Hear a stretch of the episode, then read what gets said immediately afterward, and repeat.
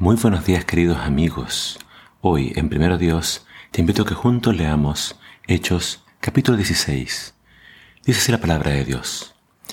Pablo y Silas fueron primero a Derbe y luego a Listra, donde conocieron a un creyente llamado Timoteo, hijo de una judía creyente, pero de padre griego. Como Timoteo tenía buen testimonio de los hermanos de Listra e Iconio, Pablo le pidió que fuera con él.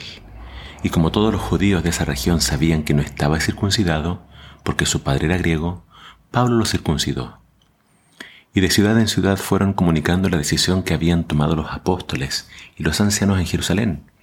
De esta forma las iglesias se afianzaban en la fe y crecían en número todos los días. Luego atravesaron Frigia y Galacia, porque el Espíritu Santo les prohibió predicar en la provincia de Asia. Luego llegaron a Misia y quisieron ir hasta la provincia de Bitinia, pero Espíritu les ordenó que no lo hicieran en vista de esto, atravesaron la provincia de Misia y llegaron a Troas. Aquella noche Pablo tuvo una visión. En el sueño vio a un varón de Macedonia que le suplicaba, ven y ayúdanos. Inmediatamente nos fuimos a Macedonia, seguros de que Dios nos estaba llamando allá a predicar las buenas noticias. En Troas tomamos un barco y navegamos hacia Samotracia, y de allí el siguiente día a Neápolis. Por último llegamos a Filipos colonia romana situada en Macedonia, y nos quedamos allí varios días.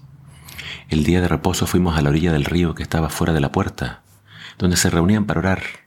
Nos sentamos y hablamos con las mujeres que habían llegado. Una de ellas, que se llamaba Lidia, era vendedora de púrpura de Teatira, y ya desde antes adoraba a Dios. Mientras Lidia escuchaba, el Señor le abrió el corazón para que estuviera atenta a lo que Pablo decía. Entonces la bautizamos junto con los demás miembros de su familia. Si ustedes creen que soy fiel al Señor, nos dijo ella, vengan a hospedarse a, mi casa. Su insistencia fue tal que aceptamos. Un día en que nos dirigíamos a orar, nos salió al encuentro una joven esclava endemoniada, que tenía la facultad de adivinar. Con sus adivinaciones le proporcionaba jugosas ganancias a sus amos. La joven empezó a seguirnos. Estos hombres son siervos de Dios que han venido a enseñarles el camino de salvación, gritaba a nuestras espaldas. Esto lo hizo por varios días, hasta que Pablo, muy molesto, se volvió y le dijo al demonio que estaba en la joven, te ordeno en el nombre de Jesucristo que salga de esta joven. E instantáneamente el demonio obedeció. A causa de esto se desvanecieron las esperanzas de riqueza de los dueños de la esclava, por lo que tomaron a Pablo y lo llevaron ante los magistrados de la plaza pública. Estos judíos están corrompiendo nuestra ciudad, dijeron. Están enseñándole al pueblo costumbres contrarias a las romanas. El pueblo se alzó entonces contra Pablo y Silas, y los jueces ordenaron que los desvistieran y azotaran con varas. Así se hizo, y los azotaron repetidas veces. Al terminar los arrojaron en una prisión y le advirtieron al carcelero que los cuidara con suma seguridad.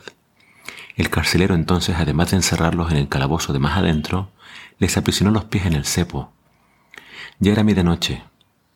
Pablo y Silas todavía estaban orando y cantando himnos al Señor.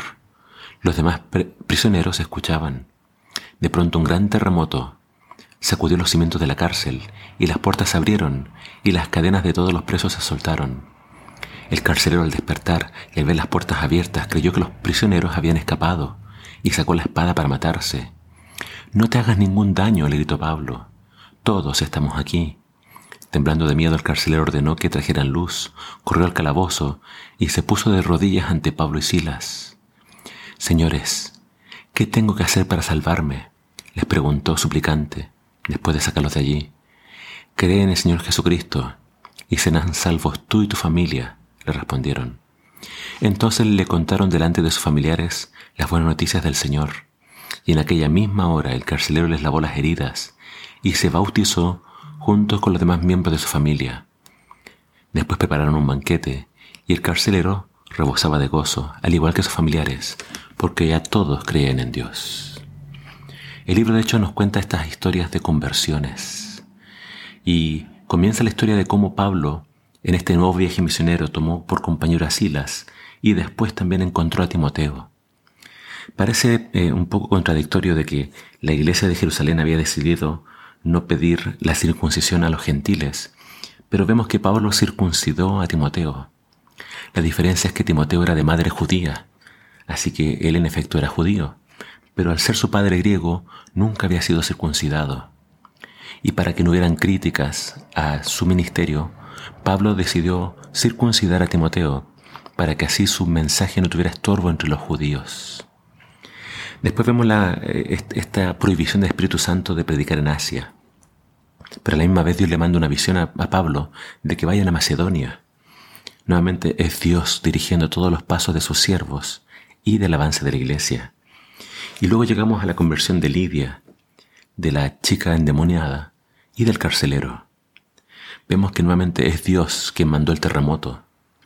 Es Dios quien le abrió el corazón a esta Lidia para que escuchara el mensaje. En todas estas conversiones Dios toma la iniciativa. Dios sabe quiénes le buscan, quiénes le necesitan, y usa a sus siervos para dar el mensaje. ¿Cuál es el mensaje? Cree en el Señor Jesucristo y serás salvo tú y tu casa. Este pasaje tenemos que entender en su contexto. Se le dijo a este carcelero. Un carcelero era un soldado romano. Y estos hombres eran hombres que obedecían órdenes. Eran hombres, digamos, de estructuras bien fijas. La promesa fue para él. Pero por extensión también a veces nosotros podemos reclamar esta promesa. Pero recordemos que la salvación es personal. Cada persona decide si acepta o no a Jesús. Nuestra misión es predicar y pidámosle a Dios que toque los corazones, que abra esos corazones para que la semilla, la palabra, entre y produzca frutos para vida eterna. Que el Señor te bendiga.